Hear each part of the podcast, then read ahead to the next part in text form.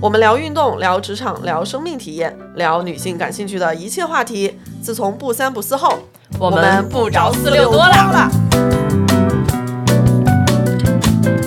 好消息，好消息！不三不四电台开通听友群啦，欢迎大家加微信“万能的仔”进入听友群。如果你也有想要分享的话题，也欢迎加微信联系我。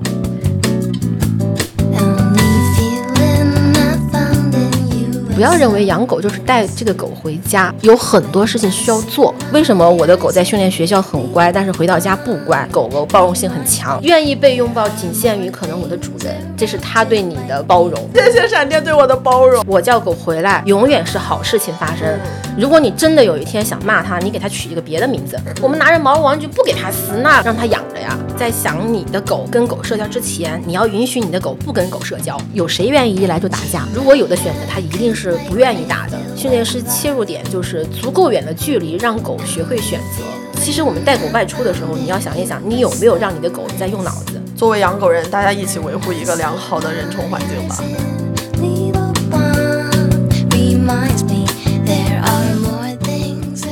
Hello，大家好，这里是不三不四电台，我是狗在外面很给面子，回家就给我颜色看的严女士。Hello，大家好，这里是以为跟狗过了三年，掐指一算狗才五个月的宋姐。哎呀，我们关于养狗的话题，其实之前已经出过两期了，然后现在没想到这么快啊，就有第三期了。那这件事情为什么会呃密集的出到第三期呢？其实也是有一个背景的，大家可能最近都关注到一个罗威纳伤人的事件。那其实，在这个事件里面有很多问题，我们觉得都是可以值得聊的。那其中一个重要的话题呢，就是训犬。那我们在这期节目里面，我们不想去涉及更多的情绪的话题，更想从养狗人和非养狗人，我们作为个体应该怎么样去做这个目的去出发，去聊聊训犬这件事情。所以，我们真的这一期也请到了一位重磅嘉宾，一位专业的训犬师。那我们现在请嘉宾做一下自我介绍吧。大家好，可以叫我 Morlin，。然后我从事宠物训练师这个职业已经有十年有余了。呃，之前是在国内正向训训练的一个呃机构，然后调养宠物任职。然后现在呢是在一个呃宠物寄养的呃宠物酒店。做负责人，我也是养狗人。我成为训练师之前，其实也是跟大家一样，是一个有各种头疼的问题的一个宠物主人。嗯，所以我特别能够理解每一位家长可能在遇到问题的时候的那种心情。之前我们在沟通的时候啊，听到 Morning 说，他其实就是以从家长变成训犬师的这么一个角色，卷着卷着就变成了训犬师了。对对对，因为我发现就是国内其实没有太多就是专门的那种很系统的、很科学的那种学机构和学校，然后来培养训练师，所以我们大部分都是可能爱好，还有一些可能过往有一些从事一些相关职业，比如说警犬训练呀这一部分人，然后慢慢变成现在的对，现在变成了那个。嗯，那个宠物的训练师，嗯，但是其实宠物训练和过往的一些工作犬呀，或者说杂技马戏团啊，那些训练其实还是会有很大的区别，因为我们的需求是不一样的。嗯，我知道的哈，很多训练师都是从一个饲主开始的，像我们崇拜的一些国外的训练师，他们也是因为有养了一只可能很困扰他们的一个狗，然后各种去学习，然后得到了一些方法，变成了一个很系统的训练方式。啊，刚才 Morning 也讲到了。大家可能会以为训犬会有训警犬呀。然后一些才艺的表演啊，等等的。那我们一会儿会就训犬到底是训什么，上什么课程，以及出现一些具体的问题应该怎么样去做，会展开去聊。那但在此之前呢，也想问一下 Morning，可以跟我们分享一下训犬师的工作吗？训犬师的工作其实有我我认为其实有两个比较大的部分，一个部分呢可能就是我们帮助家长去训练狗，嗯，这是一个可能大部分主人认为训练师工作的一个一个方面。但其实，嗯，在现在的宠宠物训练里面，我们肯定可能更多的会比较在意怎么样去训练主人，嗯，因为狗的生活是跟主人在一起的，它们的行为其实是跟主人发生的。那如果主人不知道怎么办的话，那可能我们把狗训练的再好，回到原有的生活环境，训嗯，回到原来的一起生活的那个同伴一起的时候，那狗的一些行为又会出现。所以其实经常会有家长会有一个疑问，说为什么我的的狗在训练学校很乖，但是回到家不乖。嗯其实狗还是那个狗，没有变。对，变的是人，变的是我们生活环境。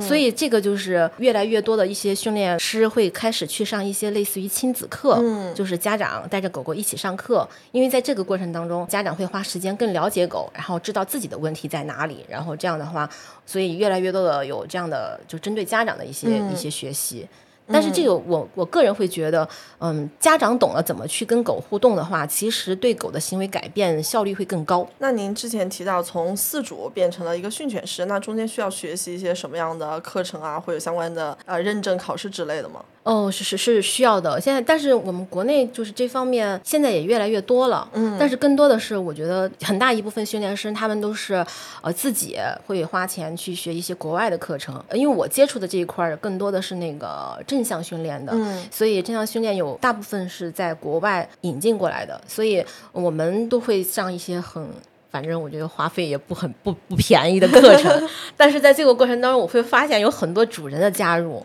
哦。所以这也是导致这一群训练师他们也很卷，因为家长已经提高了，然后我们不提高不行，所以也逼着自己不断的学，哎，所以慢慢的就变成、变成可能这个样子。但是有一个很重要的点，还是需要时间的累积，嗯。你不断的对还是需要经验。对，还是需要经验，不断的去接触案例，不断的去了解这些狗的生活背景。而且还有一个，因为我们生活的环境越来越复杂，我们一些犬种，就是以前可能没有见过的犬种，也也开始通过一些途径进入到我们生活，所以这些也是我们可能需要不断去去学习的。嗯嗯，我之前看到您是分享过刚学习完了一个国外的关于攻击犬的课程，这块可以跟我们分享一下吗？啊，这个这个也是卷起来的，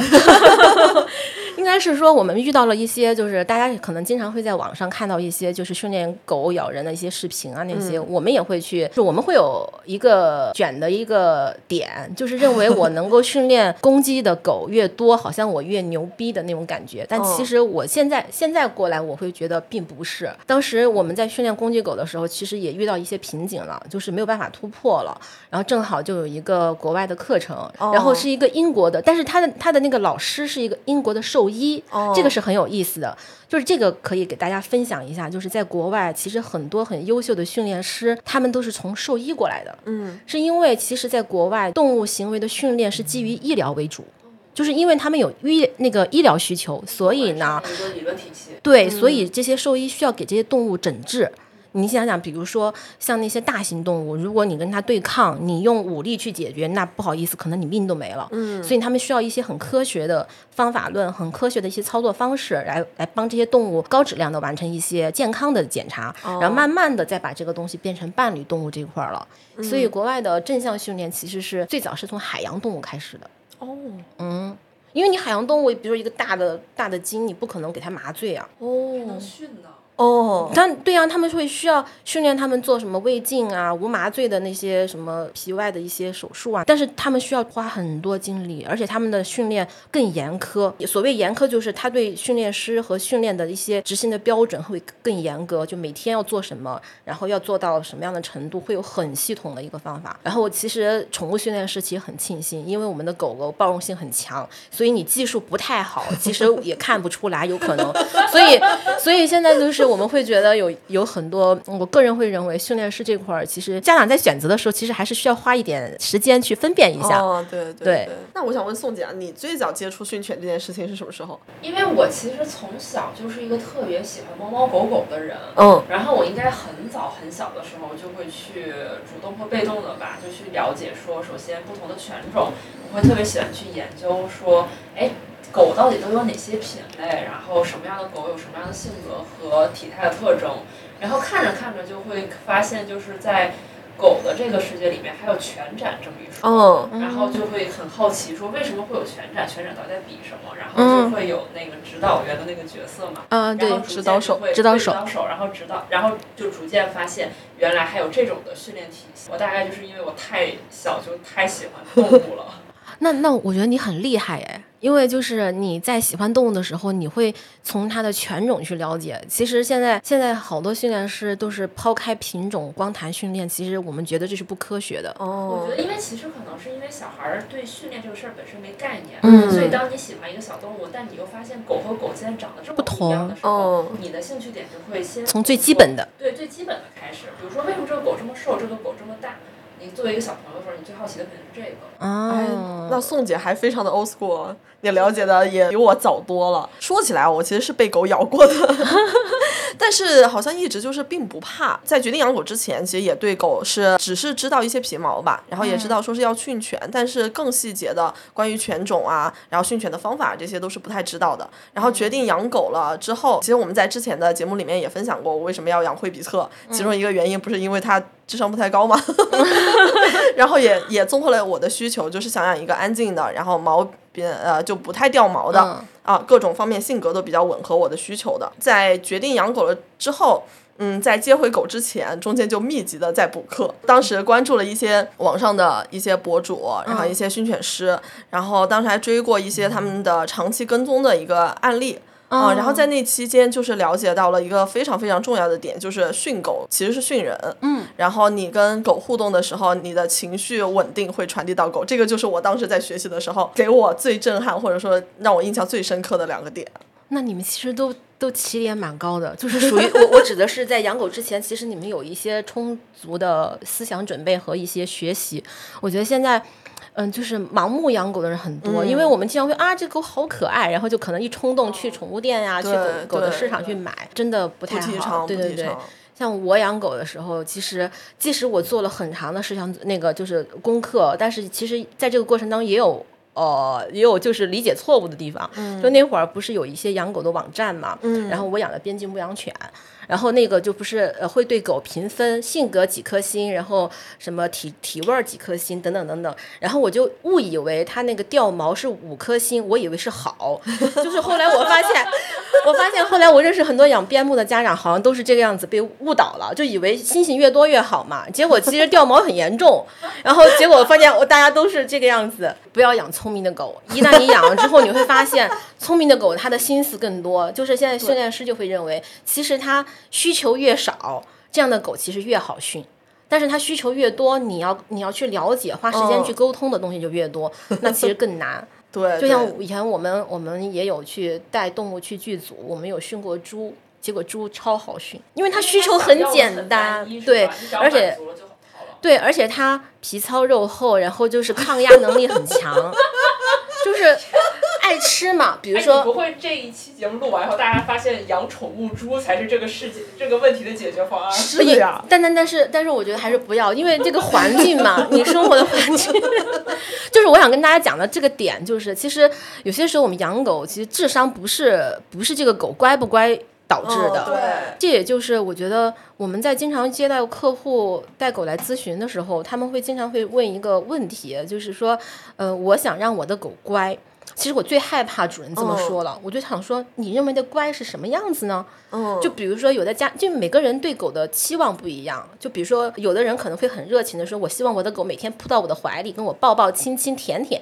然后有的家长就说：“我不希望它舔我，不希望它碰我，它就乖乖在那儿待着。所以每个人的标准不一样。所以呃在带狗需要去做训练之前，或者你自己要养狗之前，你自己心中要有一个这样的标准。这个标准一来是对训练师来说，可能他会知道怎么样给你一个方案；那对家庭成员来说，你的这个标准决定了大家可能要去遵守。不要给狗一些错误的一些，就是哎，爸爸这么做，妈妈那么做，然后如果时间一长，你就会养一只很滑头的狗。哎，那刚才您提到了，其实已经提到了说，就是训犬是需要做一些选择。对于到底训犬训什么，做了一个小很很简单的介绍。那在我们正式开始之前啊，所以还是想请您来简单点评一下，就是罗威纳伤人这个事件，可能从你们训犬师的角度来看，它是怎么样去发生的？这个悲剧里面有没有什么我们可以规避的地方？可能在我我这种就不是专业的人看来哦，那个狗它是本来就是一个烈性犬，然后那主人没牵绳，那肯定是主人的不对。训犬师会怎么样去看这个事件呢？嗯，首先我会觉得就是说，嗯，对发生这样的事情，我觉得无论从狗的角度还是从小孩的角度，我觉得都是非常让人痛心的。对，小朋友受伤嘛。肯定是非常非常就是难受的。然后关于狗呢，你看我们说罗威纳这个品种确实是不建议在城市当中养的。首先它的体型，还有它的本来的一个它的犬种的需求。因为罗威纳其实更多的是用在工作犬里面，它其实在工作犬里面用的比较多的是防暴。哦，暴是那种暴，暴动的暴，就所以它是需要，它是有强烈的对抗的那种，所以在工作犬的训练里面，就是有一些护卫犬其实是需要它去做这样一些事情的。所以有些时候，我觉得，比如说养这样的一个犬种的主人，他可能喜欢它很威武的样子，但是他忽略了它这个犬种本来。可能从一开始进入到我们呃生活，或者说进入到我们社会的时候，它的本来的一个一个犬种的需求，嗯，那这样的话，可能它的这种需求可能已经融入到就是这种。基因里面的，或者说被后天不断繁育出来的东西，已经融入到他骨子里了。那你即使养到城市里面，他的一些行为还是会表现出来。嗯，我觉得如果是我是一个主人，他的主人的话，我想要养在可能这样的靠近人群的地方，那我在养它的第一天起，我就我就需要想想明白一个事情。它的这种天性是不是我需要的？不是我需要的，那我一定要从小就要做大量的压制他天性的一些东西，然后呢，让他天性的东西又要在一个合理的情况下去表达出来。这个就是我觉得主人需要做很多事情，还是再强调一遍，牵绳，牵绳，牵绳。对对对，但是我觉得怎么讲，怎么怎么来说都是，我觉得狗没有牵绳散在外面这个事情是很大很大的一个一个错误。对，那我们现在就进行到具体的，作为个体啊，作为养狗人或者非养狗人，我们要去关注的哪些点吧。首先想问的第一个问题就是，为什么要训犬？训犬到底是训的是什么？对，因为我们在准备这期大纲的时候，其实也在一些社交媒体上有去浏览一些大家对于这件事情的态度和反馈是什么，然后就发现其实很多人都印对于训犬的印象就是很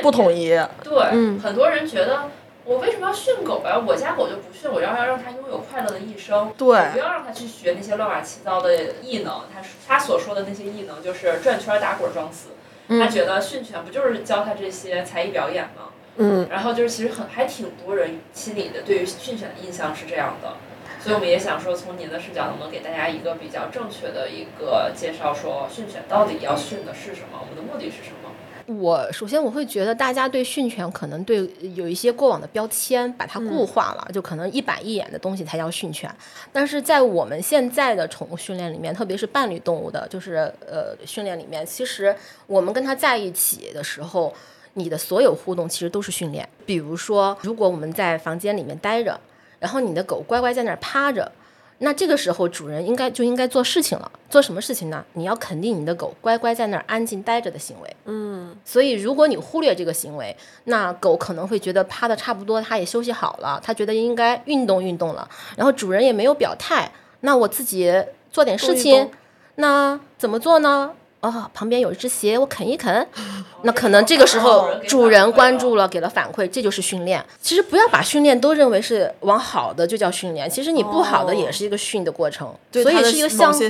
的强化了。对，其实训练是一个成对的。嗯，就是你做了什么事情，然后狗给一个反馈，然后狗做一个事情也在给你反馈。就比如说我们训练做，我们说哎你坐下，我给你吃的，对吧？那真棒。然后我说做你就做了，真棒。然后但是有可能狗想的是，哎我家长真傻，我一坐下他给我投食，我一坐下他给我投食，对不对？边牧心里应该是这么想的吧？所以有些时候你们就会觉得，哎我我我训练我的狗几个技能，结果它为了要吃的时候，把所有技能挨着做一遍。为什么挨着做一遍？这个时候就是主人，你要想想主人的心理是什么？可能在那一瞬间就觉得我的狗好聪明啊，所有东西都给我展示一遍，夸我给了，那狗就会认为我所有技能展示一遍，我主人会给我奖励。但其实是吗？并不是，因为可能当时你只是让它趴下。但是你趴下之后，你给的时机不对，给的方式不对，给晚了，或者给的那个点正好是它站起来的行为，那可能狗就混乱了。那混乱了，他也不管三七二十一，先做吧，反正做完之后你会给，因为家长会从对家长会觉得，哎，所有行为里面有一个是我想要的，我就给了。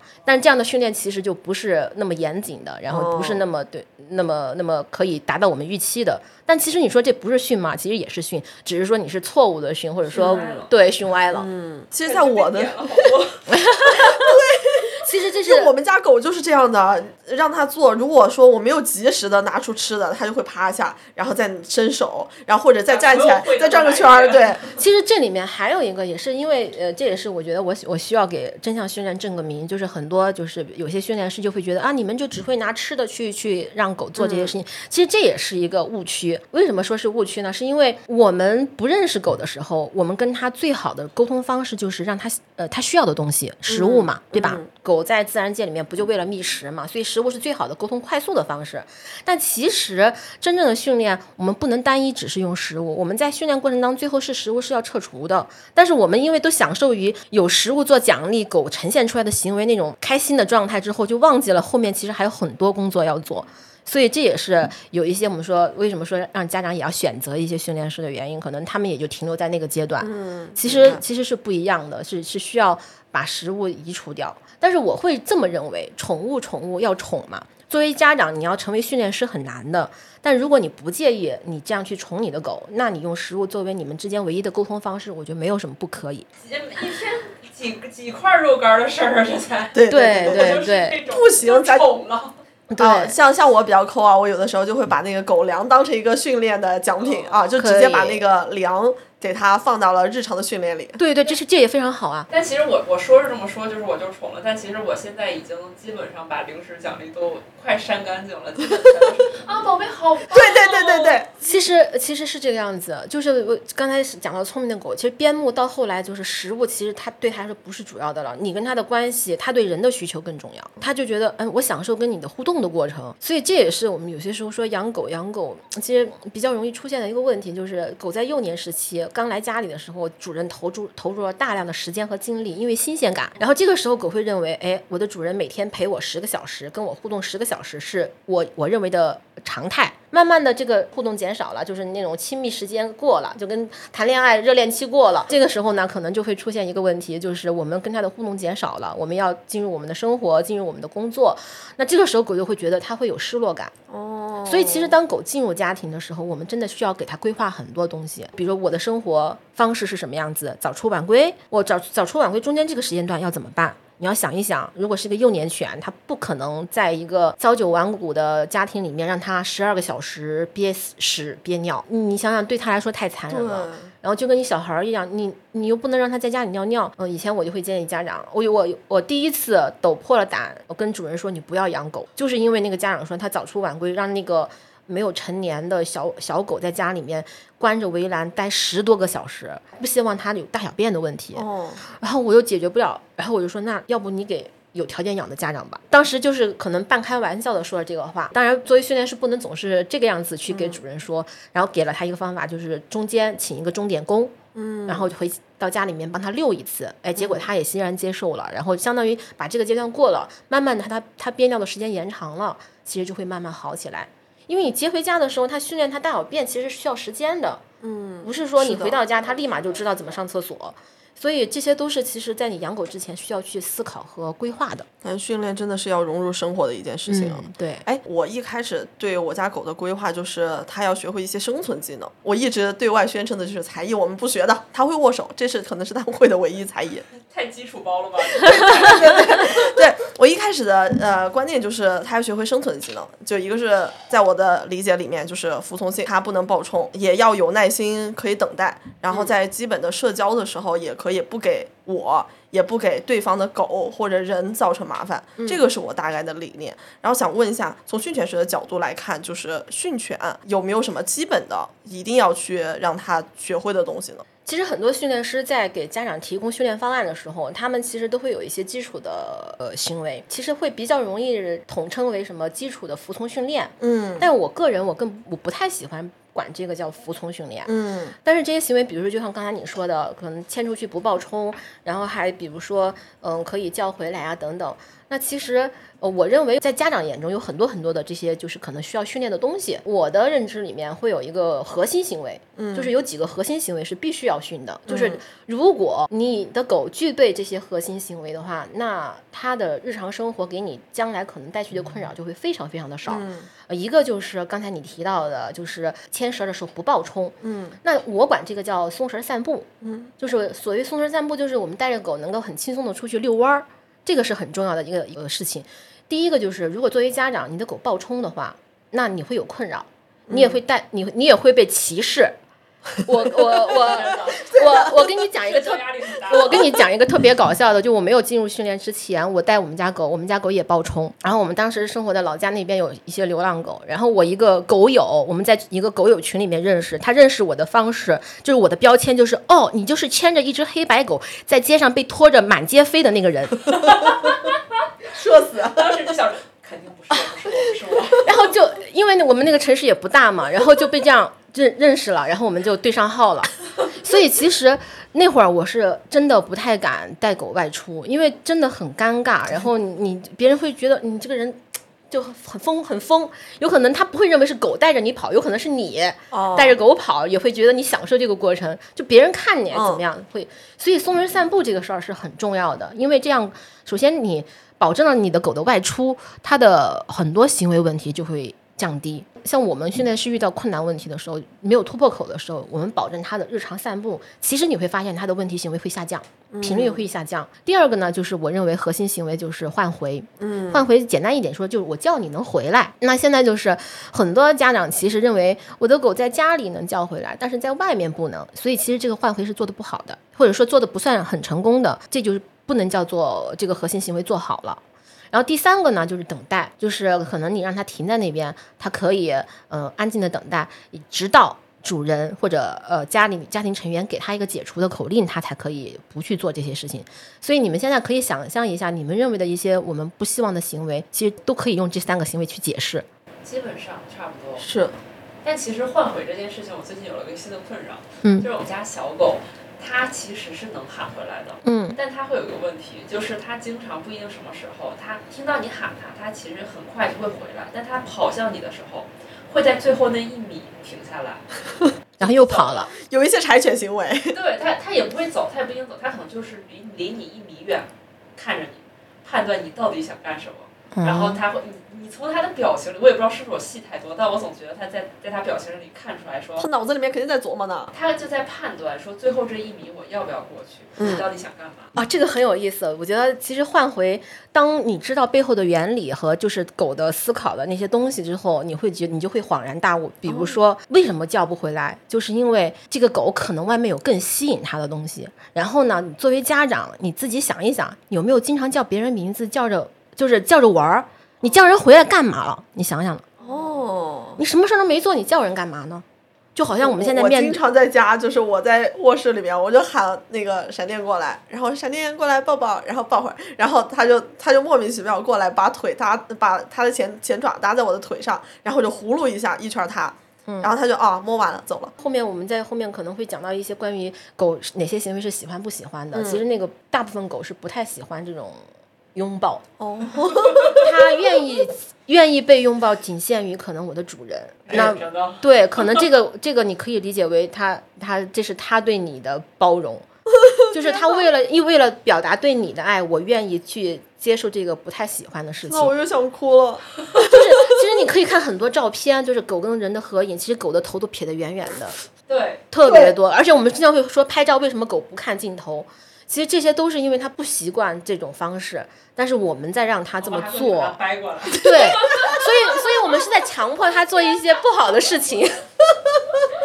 谢谢闪电对我的包容。所以所以所以接着刚才那个话题来讲，所以你如果是如果是你要叫他回来，只是想表达你的爱意，虽虽然这个爱意并不是他想要的，那你应该附注就是附加一个条件，让他觉得哎还可以，比如说叫他好棒啊。你夸夸他，因为你的这个好棒和日常的赞美是在生活里面已经被不断的让他认知到，这是主人在夸我，所以他会知道哦，我妈妈叫我回到身边，他夸了我，那好吧，我就愿意为了他回去一下吧。哦，那如果叫回来什么事情都没有做，还做了一个让我不太喜欢的事情，所以可能我下次就要迟疑一下。那我现在有我当下可能正好在玩我的玩具，那你叫我我就不要过去了。所以我们在外面郊野公园玩的时候，为什么家长会说呃家里能叫回来，外面不行？因为外面更吸引我呀。嗯。然后你家长叫我回去也没有什么好事情啊，所以一定要知道名字是好事情。还有一个就是容易引起的误区是什么呢？就是呃家长会面对狗做一些错误的事情的时候，会一边叫名字一边表达情绪。看到过这一条，就是骂狗的时候不要带名字。对对，在骂狗的时候，如果你也很开心，他还以为你在夸他。所以他并不知道那些东西是，并不知道你骂他的那些词汇啊，他知道的是这个情绪是不是在骂。狗是不知道阴阳怪气的。对，对，所以有些时候难免就是狗做一些事情，以前也是会偶尔发发脾气啊，做了一些不好的事情，但是我怕我发这个脾气，然后会影响它后面的行为，所以在日常我不发脾气的时候，我会扮演一个发脾气的人，让他觉得哦无所谓。就比如说我骂骂咧咧骂他的时候，我就往地上砸零食。然后那个就会，所以所以后来当我成为训练师以后，有一次我学生就我们上训练课的学生就说，你的狗一定没挨过揍。我说为什么呀？他说我拿手要打它，它居然就用一个特别真诚的眼睛看着我，他说感觉就好像没有挨过揍一样。呃，对我说，我说经常给他做一些可能要挨揍的一些一些准备的预演，然后让他有一天我真的可能因为工作呀，因为什么生活可能表达出一些一瞬间的那种情绪表达出来冲他的时候，让他觉得嗯无所谓，因为其实难免我们养养动物其实是为了陪伴自己嘛，嗯，然后也是为了呃让自己的情绪有一个疗愈的一个过程，但是难免我不知道你们有没有，反正我以前有过，就是可能很难过的时候，可能正好狗又做了一个让你伤心的事情，就很生气的事情，你那一瞬间你就可能。对对，破口大骂，然后把情情绪撒撒出来。那有可能对有些狗来说，这一瞬间可能是它第一次遇到我的家长这个样子，它就会产生一些应激反应。哦，那这个样子的话，我觉得我当时就想到了这个点，所以我就没事儿的时候，因为可能之前做了一些这样的事情，但是发现影响了我跟他的一些关系，就有点像，比如说我让他回我身边，以前是贴着我，可能因为前一天发了脾气，他可能离我一点点距离了。我意识到这个问题了，所以我就没事儿的时候，我很开心的时候，就扮演一个生气的妈妈，然后在那儿一边骂一边砸零食，然后。他就很开心的在那儿吃，然后可能偶尔拿着棍子，因为你也不能保证你家狗出去的时候没有那些，就是有可能有怕狗的一些路人可能会拿一些工具去吓唬它。那我也会扮演那些路人可能出现的行为，比如说拿个棍子打你哦，然后我还很开心的扔点零食。所以其实你你要为你的狗将来生活的环境可能面临的问题，给他做提前的一些预演和呃准备。当他真的有一天遇到了，可能。呃，就没有那么严重了，至少他知道哦，以前遇到过无所谓。嗯，你你也有机会去。我觉得其实总结下来就是相当于让你的狗对于一些你觉得未来可能它会面对的场景或者是事件，保持一个乐观、正确、正面的态度。对对，而不是说我们现在回家就开始举棍子向狗。因为讲换回就讲到讲到这个点，所以其实我们就要想想明白，我叫狗回来。永远是好事情发生。如果你真的有一天想骂他，你给他取一个别的名字，让他不知道跟这个名字有关系。有道理啊。对啊，以后就是逼崽子。嗯，对。现在应该已经知道这个是他的名字了吧？再换一个。我如果偶尔你做了那些，就是把他名字后面跟不好的对待他的方式关联起来了，那。我们也可以去做一些事情补偿，嗯，就比如说等到我过了这个事情过了之后，那我可能叫你名字，给你好吃的，叫你名字摸一摸，叫你名字，哎，开夸夸你，然后让这个名字重新跟好的事情建立关系，嗯，这样也是可以修复的。换回是非常非常重要。就比如说，如果哈，像像我们这次的这个呃大家关注的事件，如果是正好有主人又没有牵绳，如果他换回很好，他冲那小孩去的时候，表现出一些可能这个犬种特有的。呃，性格的那个行为表现的时候，主人如果一叫就能回来，这个问题就迎刃而解了。然后还有就等待，其实等待我们对这个等待的行为的定义就是停在那儿，对吧？所以我们说等，那它可能就不往前冲了。我们会认为，呃，狗的这些核心行为是可以做的，就是而且是你只做这些就好了。只要做好了之后，而且这个做好的标准是什么？在家可以。在室外可以，在没人的时候可以，在人多的时候可以，在车来车往的时候可以，在有杂音的时候也可以，在有小伙伴有狗的时候也可以，在有小孩的时候也可以。所以你只需要做这些练习。我觉得这三点加起来，我可能只进度条走了百分之十。所以其实训练不是一个我去上个课，听了一节课，做了几次就完事儿了，是一辈子的事情。嗯，是一个你要在跟你的狗的互动里面，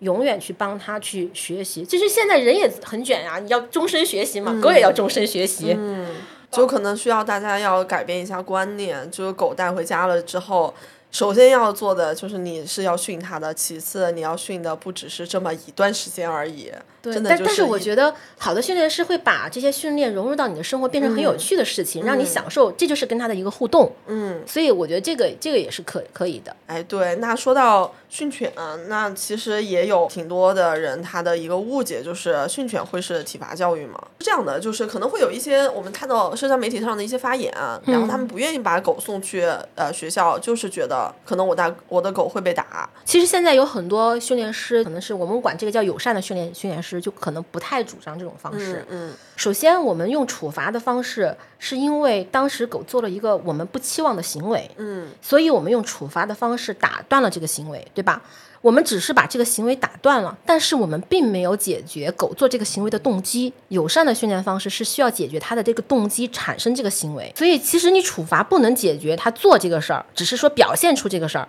不能解决它为什么做这个事儿。因为网上会有一种很成体系的言论，说你的狗不听话的原因是你没有打。其实还蛮常见的这个理论，就是经常会有人给你传授所谓的经验，说为什么你狗这么闹。你把它打服了，它认你做老大就好了。不否认用这种方法有出现主人期望的行为，但是不是所有狗都能这个样子。就是那种方法受可能只能被抗压能力强，然后基因里面友善度很高的狗可以做到。欺负好人啊！对，呃，对呀，所以，所以我们看到那些就是说出现极端行为，我们经常管那个看到那些咬人、咬狗的那些视频的时候，这些狗就是你用这种方法没有解决问题，出现了更严重的另外一端。所以我们说友善训练方法是可以，就是也是大家说的正向训练方法是受众于所有狗，就每一个狗其实都是受用的。嗯，但是那些方法可能是很小部分的，因为他用那种方法，要不就是。解决问题了，要不就是出现反方向的更大问题，就不可逆的问题。嗯，所以当我们在做对这个狗做训练的时候，你不能判断你的方法有用还是没用。那我们用保守一点，我们当然有有的人会认为有友善的方法很保守，那我们用这种方法可能会慢一些，但是我可以保证不会让这个狗出现更严重的错误行为。对，所以这个才是为什么我们现在提倡这个东西。因为一旦你让这个狗行为更糟糕了，那真的就不可逆，有可能。嗯。然后，那你让这个狗怎么生活在这个家庭里面？怎么样去生活在这个社会？那它可能将来的命运就可能是很不好的。所以我们会更希望大家用这样的，其实教孩子也是这样嘛，有个正面管教。对。这个跟那个一模一样。哎，那关于为什么训犬这件事情，就是前面我们其实也提到啊，训犬其实是训人。然后我我觉得有几个特别想要跟大家分享的一个观点，就是是很多人会觉得，刚才宋姐也提到嘛，很多人会觉得啊，我家狗快快乐乐就好了，啊，我要让它当我的小宝贝，它是我的家人什么的。但是我们觉得一个很重要的地方就是你得尊重狗是狗呀。它是一个，它虽然你把它当成家人，它是你的好伙伴，但它真的，它还是一个动物，它有它自己的特点。这个一定程度上就决定说，你在选择养一只狗之前，你也得想，你也得先了解说，这个狗它本身有一些什么样的性格。像刚才莫宁讲到的，有一些狗它可能是就是为护卫而生的，它基因里面有这个东西。那另外一个点就是，狗它真的会非常敏感，它能感知到你主人的气场。如果你真的是一个气场很小的，你非要养一个大狗。那这怎么办呢？所以，所以刚才就是宋姐她提到她小时候对那个狗的这个品种的认知，我觉得是非常非常好的。其实方法不是说受，就是同样的方法用在不同的狗身上，它可能需要的时间、需要的精力是不一样的。嗯，家长在养的时候不要我觉得前期的准备一定要多想不好的可能，就是你养这个品种的狗的时候，你它可能会出现什么问题？我觉得应该多跟同品种的家长交流，然后应该去咨询一下训练师，然后多跟他们聊一下，然后结合自己的生活状况，然后来判定自己能不能养。我举一个特别简单通俗的例子，就那会儿我养边牧之前，其实我是想养萨摩的，嗯，但是后来我我想了一下，我家没有那么宽，萨摩是属于大型犬嘛，嗯，当时边牧的定义是中型犬，而且还有一个很重要的点，就是我们家以前叫就是就是经常街上很脏，有土很多，萨摩白的嘛，我觉得嗯。我就想，Oh my god，出去以后下雨怎么办？因为南方容易下雨。我说那可能有点困扰，所以这是一个就是我们大家都能接受的一个点。其实其他的性格上的一些东西其实也一样，就比如说，嗯，边牧喜欢运动，喜欢追逐，嗯，然后拉布拉多喜欢水，一定程度上，对吧？然后还有一些就是，呃，那些有些狗，比如说像德国牧羊犬，它喜欢拖拽，然后像柯基。有些时候，嗯，我们有很多柯基咬腿，为什么？那是它天性，因为它是牧牛犬，牧牛犬干嘛咬牛腿啊？对吧？这些都是它基因里面有的。那比如说，有些家长说雪纳瑞爱叫，为什么爱叫？因为它也是工作犬，就是它通过吠叫告诉主人这有猎物。那你怎么让它不去做？因为基因里面就是它的事儿，就是这个。为了这个特性去培育出来的一个品种，然后你现现在对对，现在不想要这个特性了。对，这个就是对狗来说是比较呃不不公不对不公平的。所以我们如果是一个负责任的家长，当你的这个品种的狗它的这些特性。跟你生活在这个城市的时候被剥夺了，那你要弥补它，不能过度的压抑它这种天性。那你要选择去一个它可以释放的地方，让它，比如说有些有些动物它捕猎嘛，它撕咬猎物，它有这种捕猎的天性。那现在没有条件了，你又怕它出去逮，那你给它毛绒玩具让它撕啊。嗯，我们拿着毛绒玩具不给它撕，那让它养着呀。给自己养一个毛绒玩具，给它写到片头好不好？因为，因为，呃，其实你们想一想，就是我们给毛绒玩具给狗的时候，它是怎么个撕咬过程？它会先把那些什么有纽扣的地方给揪下来，然后呢，再把那个发声器给揪出来，然后呢，再把里面的棉花揪出来，最后你会发现，只有在这个玩具留下一个皮囊的时候，它不要了。我曾经试过啊，就是因为我当时我买毛绒玩玩具也挺贵的，我就心疼啊。那会儿也不太懂的时候，我就心疼。我说那也不便宜，你天天咬，禁不住造啊。我就把那些咬的棉花又填回去了，然后他又给给掏出来，掏了就不玩了，就那个皮他就不玩了。但是，一旦我把棉花塞进去，他就要玩。所以他们所有的玩耍过程是咬脖子、甩、撕，撕了之后，然后再掏，掏完之后，哎，满足了。而且你会发现他在掏那些毛绒玩具的时候，一脸幸福，特别投入，很享受的样子。是不是很有画面感？是，所以就是丰容吗？对啊，这就是他应该做的事情啊！就所以我们说玩具不拆。那干嘛？哦，我们要剪到片头里。回家就把我藏起来的毛绒玩具还给他。但是有一个有一个还是要注意啊，你要看看你的狗会不会吃那些东西。呃，有些狗会有这种嗜好，因为他们最近我们遇到两个狗，边牧很聪明，因为他知道我在揪这个棉花吃这个东西的时候，我的家长一定会关注我。这就就这就是聪明的狗最讨厌的地方。就边牧对我来说是又爱又恨的一个狗，就是我因为我自己养边牧很爱，所有养边牧的家长我都会上赶着告诉人家你要注意什么，你要注意什么。但是恨的原因就是因为他太聪明了，他懂得怎么样去做很多事情，因为他其实更多的是情感需求。嗯，因为我们是在不断跟他互动的，他在这个过程享受了主人给我带来的一些好处，所以他对主人的依赖很强，所以他就会自己在那坐下揪那个棉花，揪揪揪揪揪，揪了之后，我们因为我会我们在训练上会偶尔瞄着他嘛，然后反正你正常揪，我就觉得捕猎，那你就捕呗，然后把它杀了呗，然后揪揪揪，然后就开始吃，一吃我就会。打断，制止他，对，他他就知道了，而且你在打断一瞬间，他立马起身在你身边来了。我不是我没有，哎，这么聪明。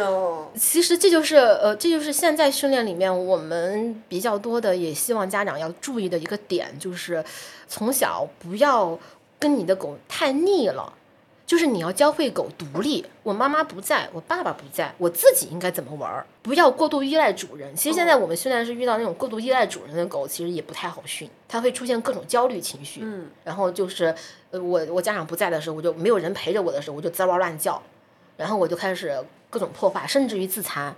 就咬自己的尾巴那些，有很多这种情况。所以我们就特别喜欢我找你，你不跟我玩，那我自己玩。哎，这种狗就很好，自己叼个玩具在那甩，各种开心，然后自己在那溜达，而且是真的是他自己玩，而不是为了这么做讨你的欢心。像边牧就是刚才我举那个例子，他这么做是为了吸引你的注意，但是我们需要在小时候培养狗这么做是愉悦你自己，他怎么样能懂这件事？对呀、他享受这个过程，玩这个事情的时候，他得到了乐趣，而不是说这个事情是通过主人给予的。所以怎么样能开发他这个性格？说觉得比如说，玩呃，比如说我们会，狗是很简单的动物，嗯，它其实在食物，它它其实它的基本需求就是饮食，嗯，所以吃好喝好是它的最基本需求，所以我们可以在它进价的时候利用这个基本需求去做，所以我们会大量的推荐家长给狗做漏食玩具呀、填充玩具呀，然后就是我我在玩用用工作的时候，来给你个填充玩具，你自己在一边玩就是。他边玩玩具哦边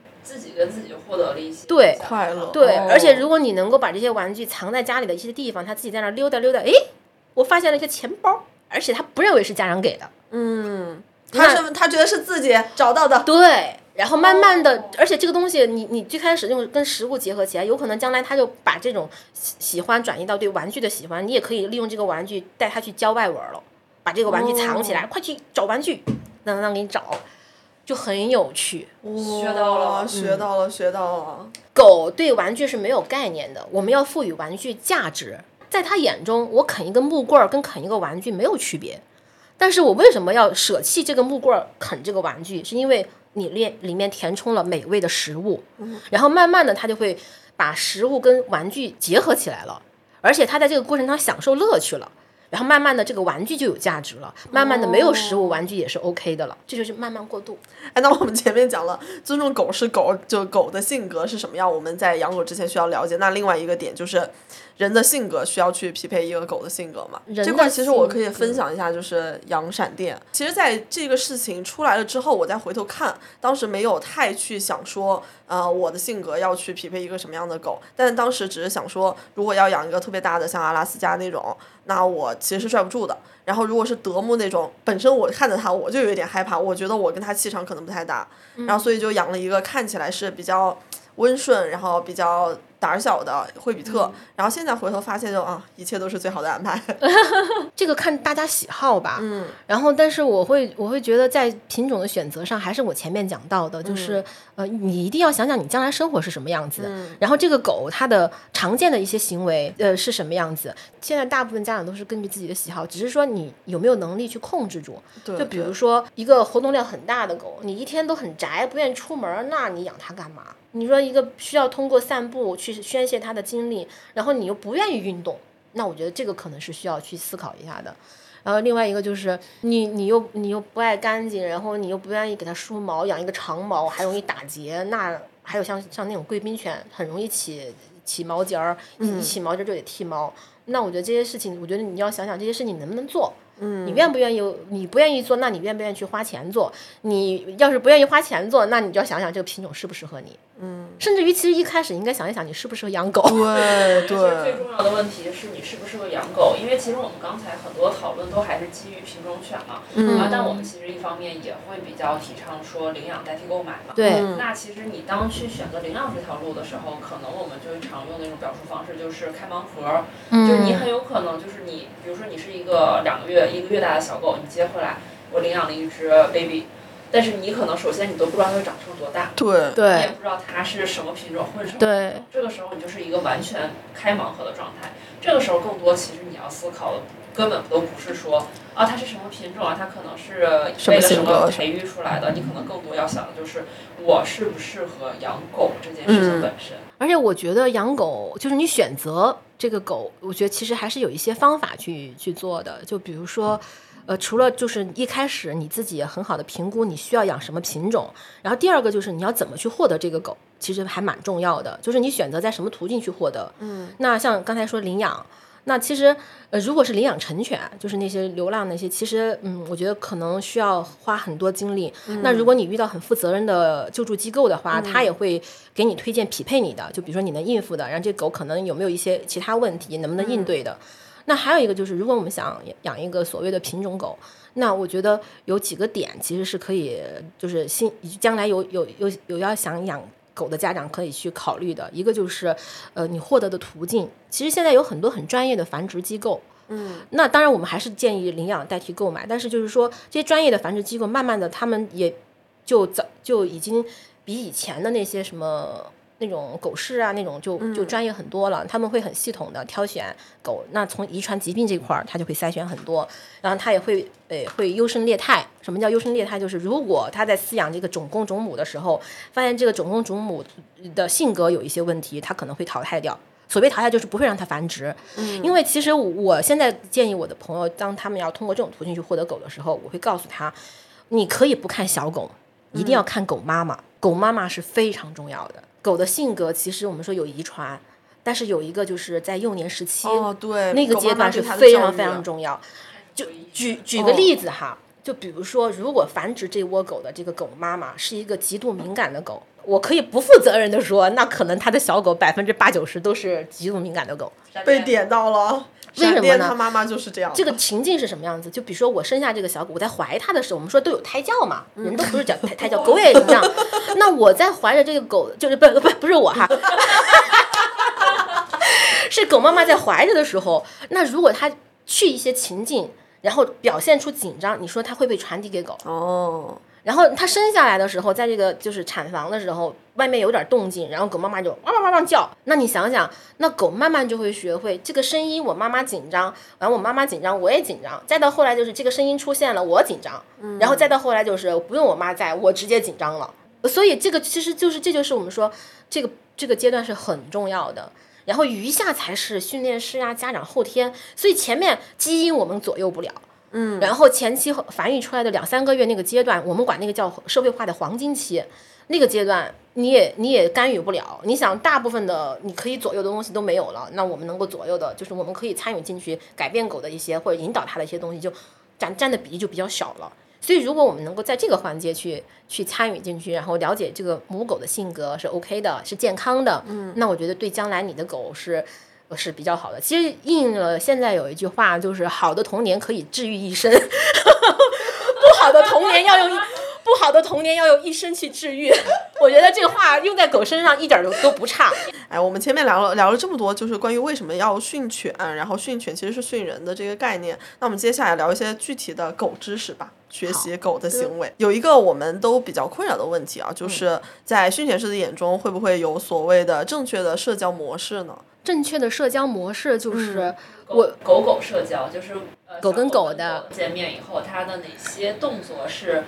在社交环境下正确的，是嗯。能获得对方狗喜欢的，不会引起对方狗反感或者是打架冲突的动作。因为我们其实一直不不不是很明白，但是现在其实社交媒体上经常会有一些视频来教你说，呃，狗和狗之间这些动作是不不呃不礼貌的，你你注意你的狗有没有？然后我们有时候会比较紧张，说会不会我们的狗无意中做的一些动作嗯可能会反而引起对方狗的反感，那我们也会很担心说，毕竟我们短毛狗嘛，被人抓一下子就是一刀疤，所以我们也很怕产生这种冲突，所以就特别想说，那在训犬师眼中是不是有这样的一个正确的狗狗社交的模式？呃，首先第一个就是，我认为，嗯、我觉得所有家长都应该呃在在想你的狗跟狗社交之前，你要允许你的狗不跟狗社交。就像我们，你要允许我不喜欢有的人，这个是，但是因为碍于我们跟狗没有语言的直接沟通，它没有办法告诉你我不喜欢它。那我们可能需要通过一些观察去了解，这是第一个大的前提。第二个呢，就是狗跟狗社交，其实他们是有一些社交方式的。就刚才嗯，宋姐讲到的那个，就是他们会有一些肢体的语言的表达。但是呢，有一个问题是，你想想，我们呃，我们养狗，从就是从从繁育也好，从别人家里抱回来的时候，基本上就是两三个月嘛。从抱回家之后，其实大部分狗是没有跟狗社交的经验的，嗯，它就停留在可能跟它兄弟姐妹和妈妈那个阶段，然后就没有了。所以它能够接触到的狗是非常有限的，所以我们是在这个过程当中，然后我们的饲养如果出现一些问题，比如说过度的把它拟人化了，什么意思？就是过度把人的一些行为习惯给予它，然后它慢慢会丢失掉作为狗应该有的语言。举个例子，就是比如说一个狗出去以后闻一闻外面别的狗尿过尿的地方，如果我是一个有洁癖的家长，可能说哎不要去闻，我就拖它走了，那它的这个社社交方式就没有了。它嗅闻嗅闻前面那个狗残留下来的一些气味，其实就是它社交。就有点像我们经常大家爱举例子，就是他是在闻上一个狗发的朋友圈，我去点了个赞。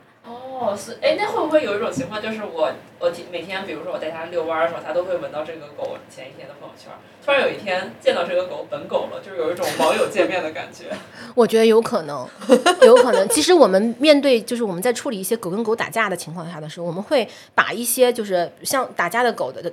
待过的地方，先让它去接触，去闻它的垫子，闻它的一些物品，去先接触这个狗。因为狗的嗅觉，大家知道，狗的嗅觉是非常灵敏的。它其实通过可以嗅闻去获得很多信息。但是，因为我们把它带到城市生活之后，我们环境的这些复杂度，让狗慢慢的不依赖于嗅觉了。狗的感官有很多嘛，听觉、嗅觉、触觉，还有视觉，对吧？但是其实嗅觉是可以给予狗很多信息的，但是因为养在城市里面，我们又不让它闻，然后导致这个狗过度依赖听觉和视觉。生理学上，视觉和听觉神经是可以让这个狗兴奋的，嗅觉是可以让这个狗平静的，因为它触发的是副交感神经。哦，所以说闻嗅垫会让狗。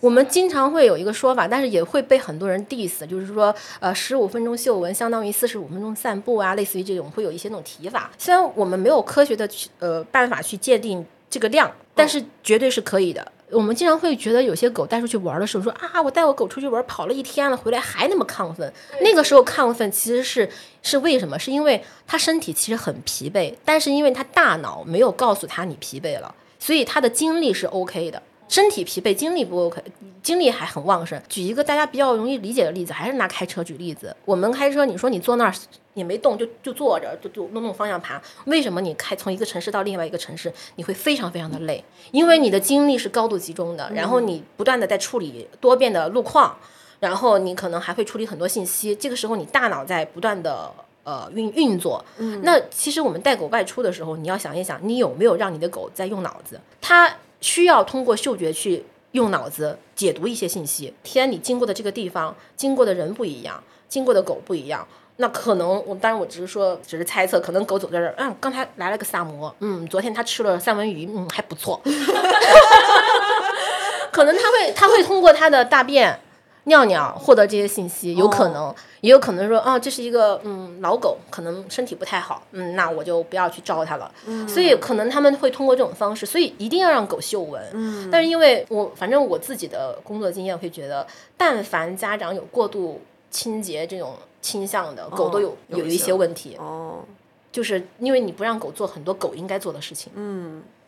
所以，哎，之前呃认识的那个训犬师的朋友，然后我跟他说，我家狗呃时不时的会在家拆家，我觉得他心里精力都已经释放完了呀。你听听，我早上带他去跑个三公里，然后我骑车，他再跑个五公里，那按理说不是应该很累吗？然后那个朋友说，你得给他上课呀，上课他才累呀，他这身体根本就不疲惫呀。所以，所以这就是我们经常会有一个大的就是误区，说我们遛狗，其实有些时候遛。呃，你遛两个小时、三个小时，它做的是一个重复的运动。嗯，但是可能可能这个时候，我不知道现在就有很多就是大家得到的信息，就是狗的一些运动，比如犬运动啊、敏捷呀那些，对吧？那我说，那人家跑敏捷不是也一样跑来跑去吗？也是重复运动，那为什么那些狗就 OK？其实。其实那些狗，你要知道，它其实不是单纯的跑，它需要思考，它需要听我的训练师给我的信号，告诉，因为他们其实训练有很多很多的，就是训练的一个一个方式，还有一些他们达成的一些就是沟通的方式，所以这个时候他在快速运动当中，他大脑大脑是飞速运转的，这个东西就是他在消耗他的精力，也在消耗他的体力。嗯，所以我们如果带狗就单纯的跑的话，你就想想，你什么都不用想，那这样的话，狗的精力其实是没有得到很好的消耗的。所以这就是我们说，为什么有些时候我们要让狗抑制。现在经常会提益智玩具，什么就是要开发他的脑子，然后让他去做一些需要花脑子去做的事情。其实说白了就是你什么也不想，你遛弯儿，其实遛个十公里没什么事儿，但让你上班儿做。一个小时差不多了。这说到的是狗带出去应该怎么样嘛？那如果狗和狗相遇的话，会有一些我们比较鼓励的，让他们正确的好好社交的方式吗？首先，我觉得让他们自己选择，哦这，是第一个。第二个，我觉得社交的时候，家长需要有有一个，就是你要确认对方的狗，就是家长你在狗跟直接接触的时候，你们家长之间先要接触。其实这带狗社交，其实家长也在社交。你要知道对方狗什么情况，然后如果对方说我的狗不太行，那就不要去社交。嗯，因为不好的社交不要做。嗯，我们说经常说要做社交嘛，但是如果这个社交会带来不好体验，就不要去做。嗯，那呃，那还有就是我们需要看很，我们要学会让狗用它们的肢体语言去接触。比如说两个狗见到了，它们一定会远远的先看一看。嗯，然后这个时候，呃，如果比较卷的家长，比较比较爱学习的家长，你们可能去观察，就会发现双方的狗可能会有一些各种各样的小动作。小动作越多的狗越好。所谓小动作，就是可能瞄一眼，然后看看别的地方，假装很忙，然后可能又去闻闻地面。然后可能也会嗯看看别处，然后可能不行就走一边儿去。靠近那个狗的时候不走直线，然后绕着弯儿走，这样是比较好的狗。但是呢，还有一个呢，就是有些犬种特性，比如说边牧，它是牧羊的嘛，它需要盯着那个猎物，所以它这种情况下就是跟大部分的狗的社交方，就是可能初见面的时候那种方式有一点不一样，所以主人需要帮着它用狗的方式去靠近对方，才不会给对方压力。因为边牧要是看见狗直勾勾的看着人家，就就就慢慢就走过去了，那很有可能对方如果是敏感的狗，你一靠近可能会打起来。那如果你知道你的狗是这个样子，那你对方又说我的狗不打架，那你要想到我不能给对方狗制造压力。那你要学会带着狗绕着圈儿走，你要学着让你的狗时不时的盯着对方的时候回头看看你，因为回头看看主人的时候，他就把他直盯别人的那个视线打断了，那对方就会觉得哦，他没有直勾勾的看着我，还好还好，这个人没有那么讨厌，哦，就他们会有很多交流。我开始疯狂回忆每次遛狗遇到别的狗的场景。闪电像他遇到别的狗的时候，他先会在那个地方站定，先看着对方，嗯先看一会儿，然后他有的时候会选择绕个圈儿，有时候就会启发他猎犬本能，先围着人家跑一圈儿。但比较多的，我觉得相对来说比较安全。如果有一方主动释放一个我们叫腰丸的讯号，就是前腿匍匐，屁股撅着，那个大部分是能玩起来的，那个是非常友善的一个一个传递信息。那为什么那个动作是好的？你想想，他趴下去的时候，是不是前就头和前肢就压得很矮，是在对方的嘴下面，他把自己暴露在对方最容易攻击的位置，就是在给对方示好。但是像我们家那个小崽子，有的时候就会有一个，我感觉它虽然是这种腰丸的动作，但是对方没有反馈的时候，它就会腰丸加上左右横跳，加上叫，就有点不招人喜欢。就是对方小狗经常就是有一种你好烦，你好吵。嗯，我觉得这个时候，我觉得首先你都说它是小狗了，你就允许 baby 阶段的它有这样一个放放肆的阶段。但是我它在 baby 的时候放肆，不会以后也？嗯，有些狗会慢慢的，它会在跟狗的互动里面，这些行为会下降，然后到了一定时候，大狗不会纵纵容它的。像我家狗以前就是我很担心它对狗不好，但是小狗有一次拽它尾巴，不是它它做过截肢手术嘛，然后它对后区就是没有腿的那个位置其实是非常敏感的，嗯，就别人离它老远，它可能都会很紧张，然后但是小狗去扯它尾巴居然都没事儿。但是就仅限于在那些狗幼年时期，当它慢慢成年了，身上的各种嗯信息素，然后告诉告诉狗它已经是个成年狗了，它再做类似不礼貌的行为的时候，那可能你就需要告诉它了。给它一笔的，对，所以这个是对方的狗给它一笔的。对对对。那如果这个时候你发现，还有就是，如果你的狗是这个样子，你发现对方狗已经不开心了，那你作为家长，你要你要考虑对方狗的感受，因为你不这么做，就会导致那个狗爆发之后给你狗一个不好的呃印象。对对，嗯，因为有的时候觉得就是印象可能还是次要的，就怕因为他这个事儿招惹了对方，真给了他一下。所以这个时候我们前面说的核心行为的训练，哪个东西管用？换回，耶、然后换回带走呗。哎，这还随时考试的。我刚才确实恍惚了一下。哎，那我们接接接着就进入到下一个阶段啊。前面都讲了正确的社交，那如果不正确的社交，或者说在一个让他们感到不太舒服的环境的时候，狗可能会出现一些紧张的情况。那训犬师会怎么样去识别它呢？像我们家狗的话，我觉得它紧张的时候，它可能会来看我，然后把耳朵背起来，然后就是紧紧的来靠着我，这可能是我观察到他感到紧张的样子。嗯，他紧张的话，而且找你了，我觉得是非常好的一个事情。你应该给予他安慰和鼓励。就可能他刚刚遭遇了一个他不太好的事情，比如说别的狗凶了他，嗯，那你可能会说没关系呀，然后可能给一下食物的奖励，让他忘记刚才发生的一些，或者说让他不要太在意刚才那个事情。但是作为家长，当你发现你的狗出现这种行为的时候，你其实是需要呃呃需要关注了。那这个场合场合是不是你狗应该留在这儿？嗯你要考虑要看它的情况要不要带走，嗯带离这种环境。嗯所以其实有些时候一群狗在一起社交的时候，我觉得不要停留太长时间，因为当他们一开始就是就跟人陌生人见面，可能开始尴尬一下，一旦聊开熟了，就开始。就就可能暴露自己的本性了。有些人可能，嗯比如说自，有些人可能就没有那么礼貌，可能就会有些暴露些一些不好的习惯啊那些。这狗也一样，所以当它在礼貌的那个阶段认识之后，然后稍微有一点点哎互动的那个阶段，我觉得就可以把它带走，因为再到后面可能就会玩的很激烈，然后一一玩激烈，可能出现的情况就是可能生气了，就跟小孩儿一样，玩着玩着哇哭起来，他打我，哦，可能就是因为可能一个不小心，因为我们熟了呀，我就可以抢你玩具了，那可能不不应该这个样子。所以这个时候，作为家长，就是你待在这个这个狗群社交的这个狗群里面的时候，可能停留一会儿，你就要让你狗，哎，再冷静一下。就带走，让它冷静一下，或者把它叫到身边，让它平复一下，看看别的狗玩也也可以的。哦所以这个就是需要去家长去参与关干预的。如果只是说一边遛弯儿一边遇到的，那可能停下来，他们见见面，待一会儿，那你就继续走。如果是大家约着一起玩儿的，那你就应该让他们玩一会儿，让他回到你身边。那你外出可能带了一些什么航空箱啊，或者狗包啊那些，让他在那身边平复一下情绪，然后消化消化刚才你做的事情，然后等到他你觉得可能他很稳定了，然后再让他进入下一趴的游戏，就再加入他们的游戏，所以需要需要去打断的。得把他那个上来的情绪再给他摁。控制控制，哦对，就冷静冷静，然后等会儿再玩儿。哎，那有没有一些固定的，就是一看，哎，这个狗它就出现一些紧张的行为？哎，我知道像就像舔鼻子呀，然后甩毛这种，可能是它有紧张嗯，的那个情况了。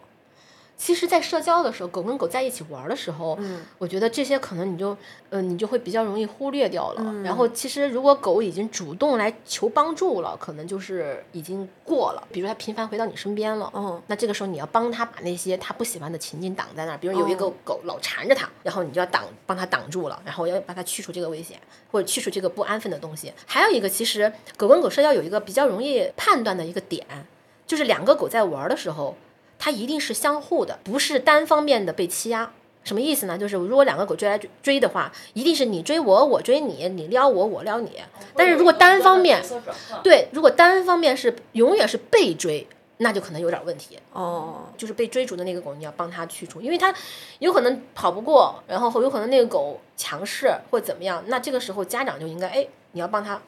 去除掉这个持续追逐他的这种，嗯，因为如果他一直追他，一直追它，它应对不了了。你看，就像动物世界里面在在逃跑了嘛，那你还追我，那可能等我跑不动，我要被停下来，你追到我的时候，我可能就产生攻击了。嗯这一瞬间的攻击有可能就是很极端的。嗯，因为当时情绪也很大，对吧？那可能场景也不可控，那可能就是有可能失手就把失嘴，狗是失嘴就把别人咬伤了，也有可能。那一旦他通过这个事情获得了一个好的经验，什么叫好的经验？就是你追我，我很难受，我很害怕，但是我不追了，给你一口，哎，你走情解决了，解决了，好，下次我就这么干吧。所以其实就像是我们面对这种狗狗的不好行为，其实很大的一个原则就是不能鼓励这种行为重复发生的。对，一定不能。就是其实我觉得训训练师不是神仙，就是你所有的问题。呃也不是魔术师，你把所有问题交给我们的时候，我们就能立马。其实我们也有困顿的时候，但是我们有一个、有一个步步骤，就是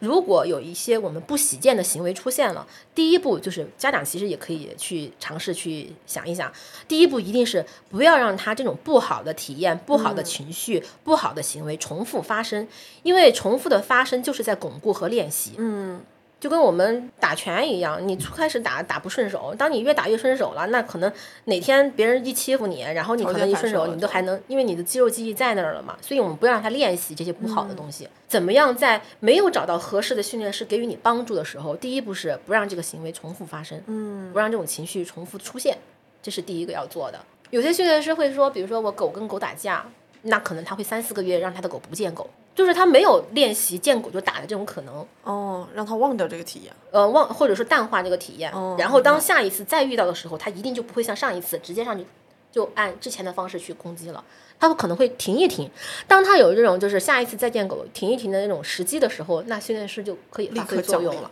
对，就可以发挥作用去引导了，就有介入的机会。要是一冲出来，两个狗一撞见，咵一上来就打，你连嗯主训练师和家长连还手和思考的余地都没有，嗯，那就很很可怕的。所以有些训练师就会说，那我至少让他三个月不见狗。这是基于前面那个我们讲的那个原则嘛，就是不让他重复去练习嗯不好的情绪和体验不好的心呃感受。哎，其实您刚才也提到了，其实狗出现紧张的一些小动作，会有一些比较容易让主人忽略的一些小动作，这些您能举两个？其实刚才你们都提到了，比如说你的狗会背耳朵，你的狗会会躲。其实还有就是，其实我因为我们可能是做这个，所以会很有经验，所以有些时候一看它的站站立的姿势，你也能知道它的重心。前倾还是后倾，你就知道他可能当下他对这个场景，他是想要面对还是逃跑，还是怎么样，其实是可以看出来的。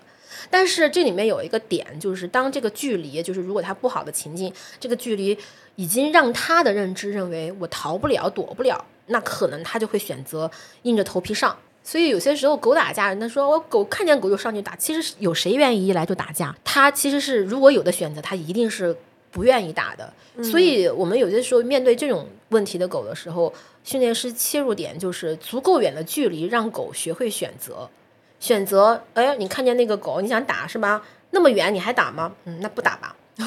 那慢慢的，我们可能通过一些情境的管理和训练的不断练习，让他把这个距离缩得越来越短，嗯然后让他知道我可以选择离开，不用去面对那么复杂的一种方式。哇，给狗选择这一点还蛮重要的。其实对选择权是现在我们很多正向训练师爱提的，给狗选择，就是如果没有选择，其实很难受。就人其实也是，当你多一个选择的时候，其实你会觉得，哎，那还比较比较舒服。其实狗也是，因为有些时候我们给狗的一些口令也好，指令也好，你不知道它当下，嗯，其实是想不想。但如果当它没有选择的时候，它可能不喜欢这个事儿，那它可能就只能面对了。嗯所以就有点像刚才我们举的那个例子，如果两个打架的狗，当距离足够近了，然后他没他认为他没有的没得选择就，必须得干，而且他也觉得，因为而且一个打架的狗，家长是很紧张的，哦，所以他会觉得我家我我妈妈也可能处理不了这个事儿，那我可能只能干。当这个距离够远的时候，在那一瞬间，他可能有一点思考的余地，说，嗯，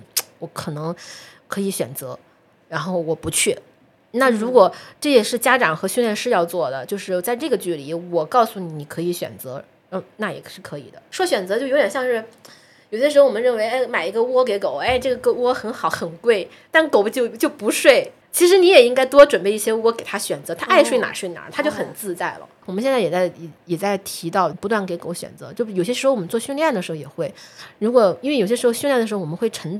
人会沉迷于里面，就是执着于那个当下的这个训练里面，其实狗其实已经很不耐烦了。哦，所以这一瞬间，你要是发现你的狗想要走开了，而且你给予它可以选择走开的权利的时候，那这个狗的压力就会小一点。嗯，哎，刚才您其实提到了啊，就是如果狗在紧张的情况下，主人他其实是更多要做的，要提前关注到狗的情况，我们把那个可能发生的一些不好的情况扼杀在摇篮里。那这个时候就会提到一个很重要的问题，就是我们怎么样去避免，如果它真的会出现攻击行为，我们怎么样去避免呢？如果已经出现攻击行为了，我觉得这个就是不是我们简单的沟通能够表达清楚的。对。对所以一定要寻求专业的帮助，而且还有一个呢，就是如果有条件，你需要记录一些素材，提供给专业的训练师，嗯。因为好多时候家长的表达其实是被曲解，就是会曲解狗的本意，嗯。所以你可能录视频啊，说，哎，你看我的狗这个样子，会给呃训练师更好的参考，这是第一个。第二个呢，就是如果他已经有这种攻击行为出现，我会认为当下要做的就是你要给你的狗戴上嘴罩。嗯因为呃，有些时候我们会说戴上嘴罩是在告诉周围的人我的狗咬人，其实不是这个样子。我们首先要放下这种心理的标签，嗯不要认为这是一个不好的事情。你应该想到，当你的狗戴上嘴罩的时候，会给不喜欢的路人安全感。嗯路人有了安全感之后，他在你的狗周围表现出来的行为就是好的，嗯，或者说没有那么可怕的。你想想，你你你可以想象一个怕狗的人，他如果面对一个不戴嘴罩的狗，他可能距离还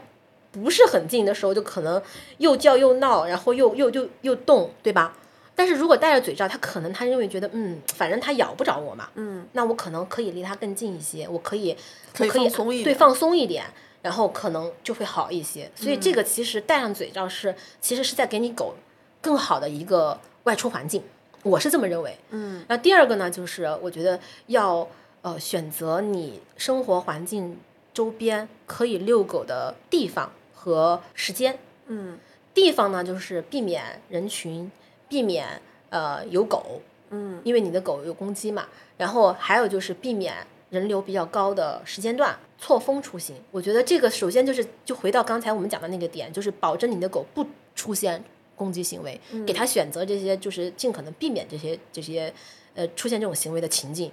这就是我觉得作为家长应该做的。嗯，至于怎么去解决，我觉得真的不要盲目的去自以为是的去处理，比如说打呀，或者是模仿啊一些模仿一些训练方式啊，因为每个狗它其实它出现这种攻击行为的背后的动机是不一样的，就好像嗯攻击的种类非常非常多。我们看到的都是一样的，但是其实这其实攻击我们只是看到了他的行为行为本身，嗯并不知道这个行为背后产生的原因。作为训练师，其实他需要找到这个后面的原因，才可能可以去、去解决问题。但是只是解决这个行为的话，有可能这个行为堵住了，他还会从另外一个地方冒出来，因为他情绪得不到解决嘛。对对就如果说真的发生了一些很严重的一些行为问题，已经困扰到主人的生活了，还是建议去寻找一些专业的人士的帮对助。对对，而且其实我觉得最根本，这个无论你的狗有没有这些行为问题，牵绳儿，对对对，一定要牵绳。作为养狗人，大家一起维护一个良好的人宠环境吧。嗯，对对对，这个是非常。但是我呃还还有一个，我会觉得一说牵绳儿，其实不正确的牵绳儿方式哦也会引起很多攻击行为的出现。所以我们遇到太多就是因为牵绳不好导致的暴冲啊。其实这个狗本来不暴冲，因为主人呃不会牵导致这个暴冲了，就出去以后哈哧哈哧跑，给路人很害怕的感觉。嗯所以这个就是我们也会在很多训练师那边会听到一些，就是因为牵引绳引发的攻击行为，就是因为因为其实这个牵引绳真正的意义是主人跟狗之间的一个纽带，嗯就是我们只是跟它牵在一起，而且这个绳子什么样的状况是最好的，是松的时候是最好的，所以只是起到这个作用。但是如果这个绳子永远是处于直的，或者偶尔是绷直的，那这个就可能是有问题的。而且这个问题就可能引发一些新的问题出现，所以我觉得家长们卷起来吧，我觉得学习起来，我觉得会会很好。就就像之前前段时间我们有一个狗家长，他身子很瘦，可能才几十斤吧，养了一个特别壮的拉布拉多，那狗暴冲嘛，就经常拖着它很辛苦。然后都他到我们那边到我们寄养机构去去的时候，我就给他简单说了一下，他一下子就开窍了。嗯，就是一下感受到怎么样牵绳儿是可以不用那么拽的那么紧的，很快他就学会了。然后那个狗就，其实就是刚才提到那个点，就绳子跟它跟狗之间是一个传递信息的纽带。嗯，这个纽带不能够持续处于那种状态，就是你不能当你的狗处在一种社交情况下的时候，你用绳子告诉它打架去吧，而是要提醒它，哎，你在干嘛？所以牵的方式很重要。就大部分暴冲的狗是因为我们持续僵持在那儿嘛，你你狗多大力，我我得使多大劲儿跟你互拽。但是其实这个时候这一瞬间松绳儿很重要。就是其实其实，在紧绷的时候，那个绳子，我理解对于主人来说就是提醒他，拽他一下对，然后告诉他说：“哎，你干嘛呢还有就其实还有一个就就举一个很简单的例子，就是两个狗相遇的时候，你觉得你的狗可能跟它对方有点儿直勾勾的看也不太好，对吧？那这个时候你就需要通过绳子，可能抖一抖绳子，轻轻提一下，告诉他，哎，你干嘛呢？他可能这一瞬间提头回头看你一眼，对方的狗一看，哎，他扭头了，哎，可能还行，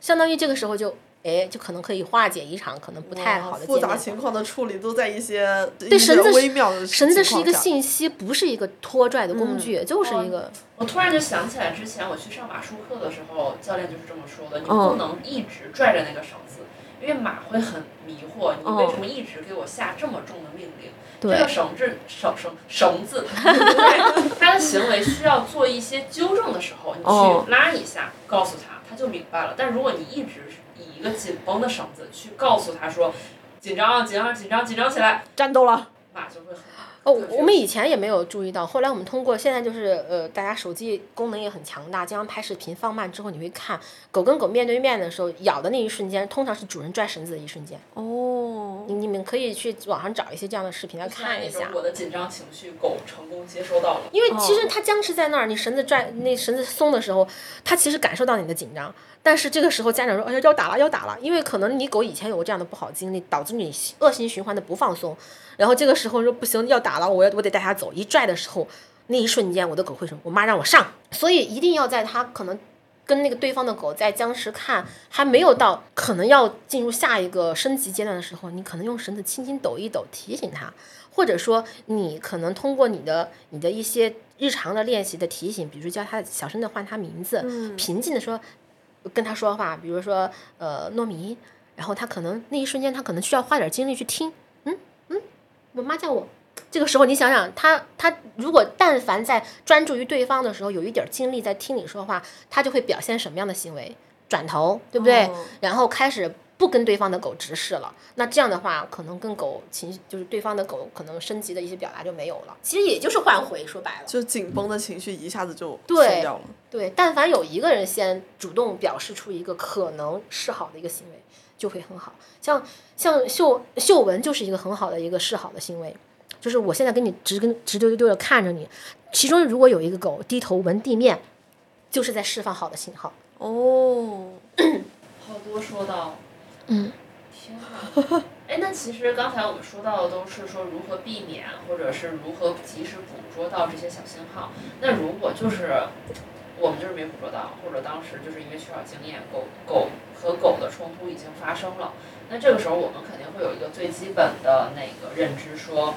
如果狗狗已经打起来的话，我们作为人类不应该用手去介入他们的冲突中之中，因为其实对人来说很危险。对我们应该用怎样的方式安全的介入，把他俩拉开？首先，我还是想说，我们要预防已经打起来这种可能。作为家长，如果你让你的狗已经面对这种情况，其实是不负责任的。所以这是这个大的前提。如果真的已经到这种情况，我们我觉得在这种情境下，首先保证人的安全很重要，不要为说。但是有一个前提哈，是打架的两个狗是势均力敌的。你一个如果是一个一个金毛跟一个小灵这种缇咬起来，那必须要干预，必须要参与进去，必须要上手。呃，这个是一个一个一个特殊情况。那我们想说，在这种情况下遇到的时候，就是可能要用各种方法。但是我觉得比较好的，如果当时有什么衣服呀那些，把两个狗头盖住，那一瞬间他们会慌乱，然后那一瞬间你们可能双方拽狗尾巴呀，或怎么样把狗拉开，就快速的拉开。而是，还有就是刚才提到，为什么不能在他们打斗之间去去上手，是因为狗在这种情况下很容易出现转移攻击。嗯，就是它明明在跟那个打你，你来拉我，就跟我们劝架一样，别人吵得面红耳赤，很激烈，打都都上手了，你去拉架，一定会一一拳给拉架的人打过去。这种情况也经常会、嗯会会遇到，你身边如果有这种情绪激动的朋友，肯定会遇到这种情况。对狗也一样，所以我们要保证人安全，不要。让人遇到就是被就是出现让狗出现转移攻击咬到你，而且如果真的咬到你，请尽可能控制你的情绪。还有一个就刚才说是你去拉，还有一个就是如果是观战，这个时候周围观战的狗也要带走。哦，也会容易出现，也会出现呃转移攻击，是因为在打斗过程当中一定会会就是可能有有些狗会觉得我攻击不了对方，它会有一个很强烈的挫败的情绪，他会把气儿顶上来了，对，得他会他会，他会把他把这种情绪转移到就是比较容易攻击的对象身上。不要看热闹啊。对，这就是热闹是不能其实就是有狗愿意看热闹，就 很多。很多可以看的，牵着狗去看。但是我觉得你如果你养狗，你要学会不看热闹这种心态，除非你的狗真的超淡定。有那种就是两耳不闻窗外事，你带我去哪儿就怎么样。但这种狗毕竟是少数，毕竟是别人家的狗。哎，之前我还呃知道的一些方法就是，比如如果手边有包或者有别的东西的话，直接去在中间去挡一下，或者有水的话去泼一下，泼一下对哦对让它当下的那个情绪稍微冷静一下，转移一下。嗯，对对对，就是就是，其实是有那么一瞬间让他们哎定一下的那种感觉，然后这样的话就有一个时机可以分开。嗯，但是还是不要让狗面对这种情境。对对对，我们还是避免出现这种情况是最好的。对，因为伤一次，你不知道你的狗会产生什么样的应激反应，产生什么样的心理，可能对它将来产生什么样的情况。闪电不是小时候被一只古牧咬过吗？然后从此以后对那种大的，呃，像巨贵那么大的白色的狗，都是见到都绕道走。像他学到的是我要敬而远之还好，嗯但有的狗学到的经验就是我我要冲，我要我要对它不好，我要冲它嗷嗷叫。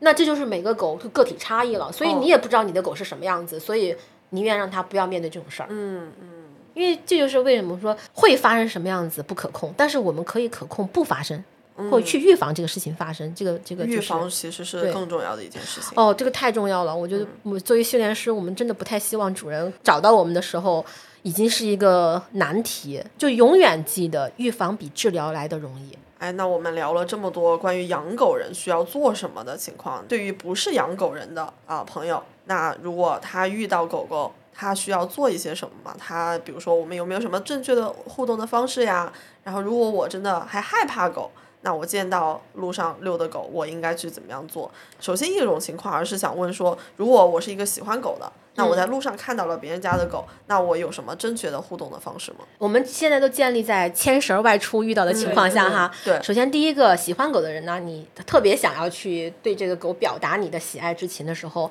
第一步要征得主人同意。嗯，因为主人了解一定程度上是了解自己的狗的，所以在了解自己的狗的前提下，他会告诉你可不可以靠近，这是第一个。如果主人说可以，那我觉得他可能会给你一些指引你的方法。如果对方主人不是那么有经验，不懂得怎么样去引导，那作为喜欢狗的人，你应该知道，你应该侧身蹲下，让狗主动选择要不要跟你打招呼。嗯，还有就是尽可能不要去摸狗的头。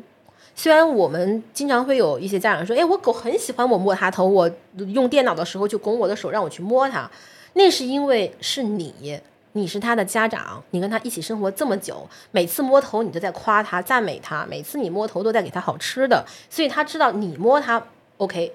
那你有没有给他做别人摸他也 OK 的这个练习？那如果没有的话，那你就不要随便去摸狗的头，嗯然后让狗主动去闻你的手，然后但是你也不要伸手过去，你就侧身蹲那儿，然后看狗要不要靠近你。如果这个时候狗狗都不想靠近你，那你就打消这个念头吧。算了，对下一只狗。对，下一只狗总有一个喜欢你的狗在路上。哦，对，这是我们说喜欢狗的人遇到这种情况。那不喜欢狗、害怕狗的路人遇到的情况的时候，如果站在呃路害怕狗的这个人的角度，我觉得，那首先如果是狭路相逢，就是说没有可避之处了，那你可能就停在那儿问一下对方，我害怕狗。要怎么办？当下带狗的家长可能会告诉你，比如说他可他可能会说，那你就往草丛里面走一走，我把绳儿牵短，我先过，你先过。嗯然后千万不要尖叫，不要跺脚，不要发出，不要用那种移动的那种吸引狗注意力的一些行为，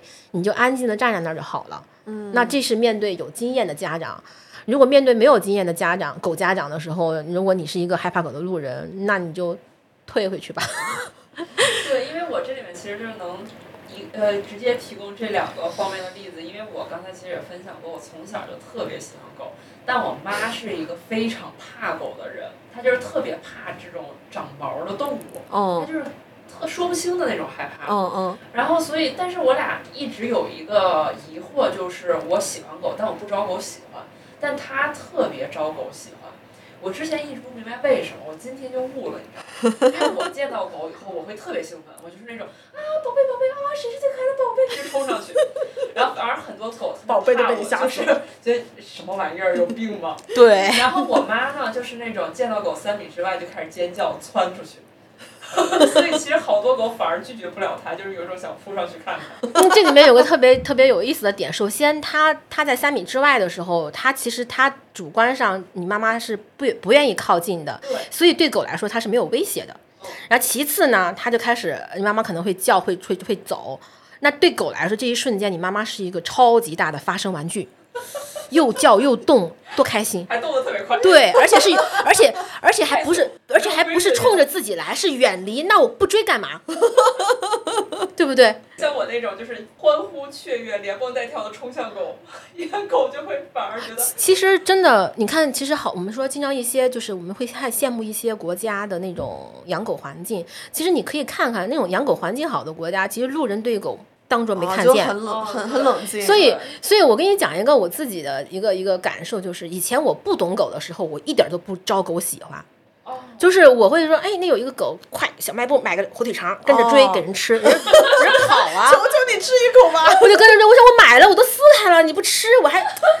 后来发现，我我入这行之后，然后懂行为之后，然后我会发现，我什么都没做，别人也可能没有看出我做什么。然后我在离开的时候，狗会关注到我，然后会跟着我走，包括就是我现在。我们有些时候就是我们，因为有些时候我们做我在做管理工作，就没有那么频繁的接触一些我们寄养的狗。然后只要我出现，狗也会找我。哦，就其实这里面有很多小的技巧，这些技巧可能是我没有办法用语言表达清楚，但是已经融入到我日常行为里面去了。但是可以量化的，就可以能够表达清楚的，就是像刚才说的，我可能看见他的时候，我第第一不会主动靠近他。我一定不会，我会把他看成小鬼，就看不见，看不见。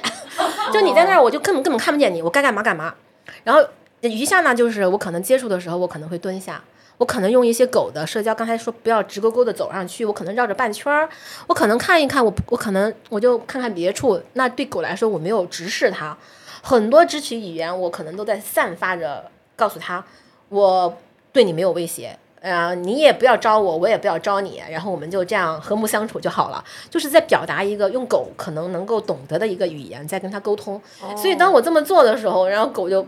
就就就会尾随我了。那所以有些时候不懂的人，就是你看你们干这行的人，就身身体会散发着一种气场，会吸引狗。之前我也是这么以为的。其实都会有一些小小技巧，因为这些技巧可能融入到我们的习惯里面呢。就是我们看见狗，可能我们反而往后缩。哦。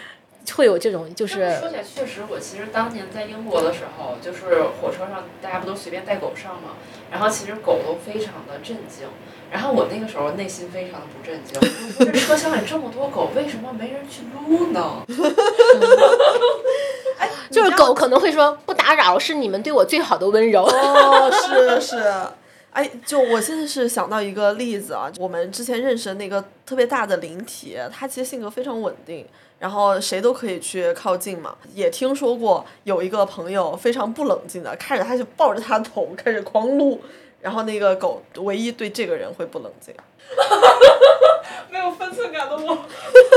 就是狗会喜欢有边界感的路人。哎呀，其实我觉得养了这么久，其实其实人也是哈，就是人跟人的接触里面有边界感，其实是。就是在于我是明白人与人之间这样。然后我也明白人与猫之间这样，但我因为我对我养猫太多年，我我是非常熟悉说猫不喜欢这些没有边界感的事儿。但我对狗会有一个刻板印象，就是狗喜欢互动。对我之前也是这么这就是其实其实这就是我们觉得这也是一个呃，我们觉得我们容易犯的一个错。就是其实这个错源自于什么？源自于就是我觉得狗真的很伟大，是因为它对人有很多包容。就当它做这些事情的时候，我们都没有意识到它其实可能不喜欢。它在不断的包容我们，对他们做可能不太好的事情。天呐，回家跟狗狗说谢谢你。你知道我脑子里闪过两两句话吗？我第一句话说天呐，回家我要抱抱我的狗。第二句哦不对，它不喜欢抱抱。但是其实你你自己的狗你已经养成习惯了，那其实这你可以理解为这是一个训练行为，就是你跟它的互动，就是夸它、赞美它，你是要拥抱的。抱完记得给零食啊。其实对，其实我的狗以前也是，后来慢慢的它老了之后，它自己就会老远跑过来钻到我的怀里，把头埋在那儿，其实是可以实现的。就是这个就是你跟它的互动的一种方式。然后当这个狗。呃，在他周围的生活环境里面，每个人对他都很友善，他慢慢就会对每个人也可以这个样子。养狗环境就是外在环境，就除了我们自己照顾狗，外在环境对狗的行为影响其实很大很大。就有些时候狗本来不兴奋，遇到一个害怕狗的人，然后开始发出声音，那可能狗就会出现异常行为，它也会吓一跳。所以有些比较强势一点家长以前会听说，啊你叫什么叫，吓到我的狗了。虽然我们。不赞同这样去跟路人沟通，但是确实就是说，对不喜欢狗的人来说，我觉得，我觉得我们也是我们在理解的同时，也希望他们理解我们。大家一起学习对对对，大家一起学习，多多了解一些，其实也是保护对方，保护自己嘛。对对对对。哎，那我们最后其实还想聊一下啊，就是关于人宠的环境。然后在做这一期节目之前，然后我们也去问了一些周围可能在国外养狗的朋友啊，然后他们面临的是一些不同的文化环境，然后政策环境，其实还有挺多，我觉得可以我们一起来探讨一下、聊一下的。然后让我觉得比较印象深刻的啊，就是关于养狗的门槛真的好高啊。对对，之前在小红书上也刷到过，有人说我要养一只狗，他然后大概等了半年吧，要先提交简历，简历上要提交我的财产证明、我的工作情况。住房情况对对对，我的住房情况，我住房直接对应的就是我没有有没有地方让他跑，然后其次就是我的工作能不能我有时间去遛他，嗯，啊，然后我的钱能不能支付他高昂的这些上课呀，然后医疗啊这些的费用，就有没有经济实力？对对对对对，你在提交了这些证明了之后，你还得面试。你不能说我我说我是这样，那繁育人就信了，那繁育人得看呀，你这人是什么样子的。哦，你说这个点，我还真的突然想起，就是我刚入行的时候，有个老师，他养了一个，就是他们也是那种全展的，就狗的品种引进。你知道，你知道他当时他们引进那个就是叫就是 Dog Show 的种公到中国的时候，那个繁育人从美国飞到了中国，哦他看了他在中国的生活环境，才愿意把这个狗给他。哦，真的在哦，国外我就是那是我刚接触这个事情的时候，我知道这个信息，我太诧异了。就是、嗯我觉得天啊，我说有可能它飞过来这这成本可能比狗还贵吧，嗯。但是它它就要这个样子，然后它会要知道你能不能对这个狗真的对，就这特别高的门槛，它带来的一个结果就是繁育人相当于是已经帮已经做了一层筛筛选，什么样的人能养狗。那其次呢，就是如果你真的获得这只狗，又会要求你强制去注册一个芯片嘛。嗯啊，那这样的也在一些国家的政府事务公开信息里面去检索了一些他们国家或者是地区对于养狗的一些强制性规定。嗯比如说在英国的政府网站上，就是会明确标注说，只要你这个狗满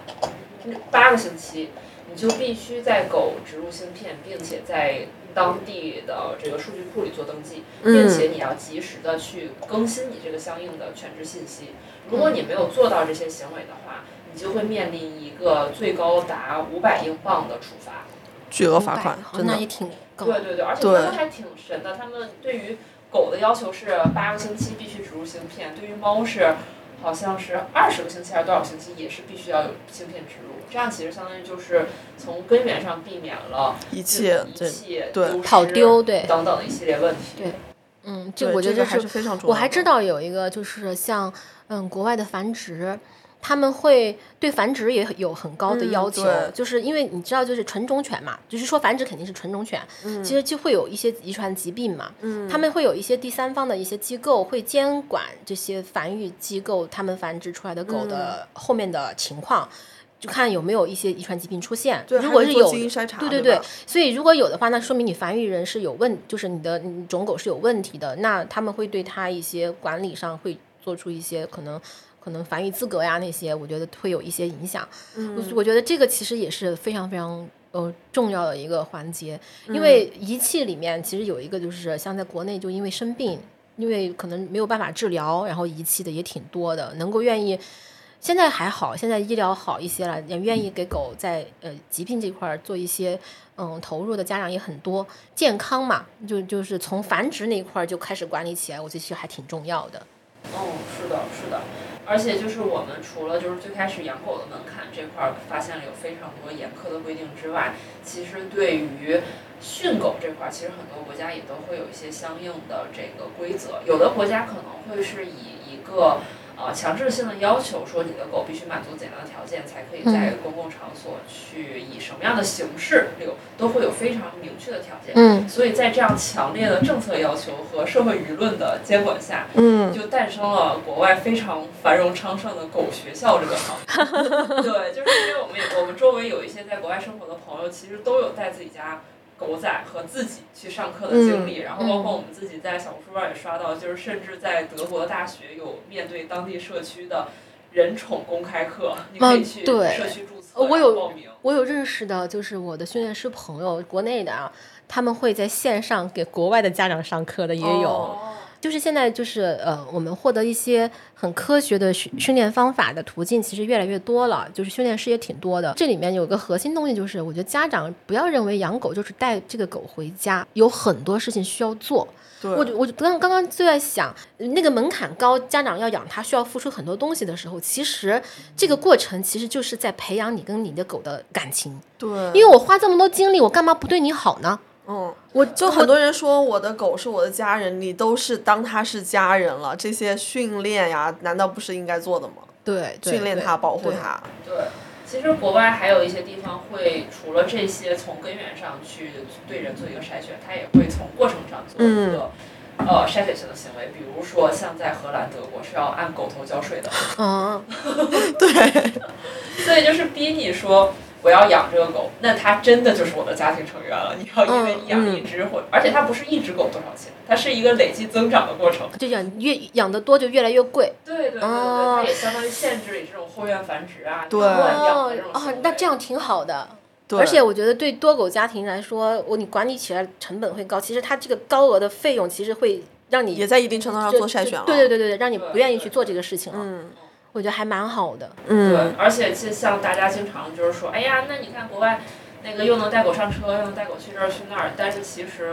国外对于一些不文明的养狗行为以及一些呃，比如说你狗伤人啊，或者是咬人啊，或者你这个主人去弃养或者虐待的处罚，对，处罚非非常严的的。。嗯我们大概看了一下，比如说像在英国，就是有非常明确的规定，说你带狗可以去哪儿，哪些公共场所你是必须牵绳的，嗯然后你在这个地方你最多可以遛几只狗，这些东西都有非常明确的规定。如果你这些小规定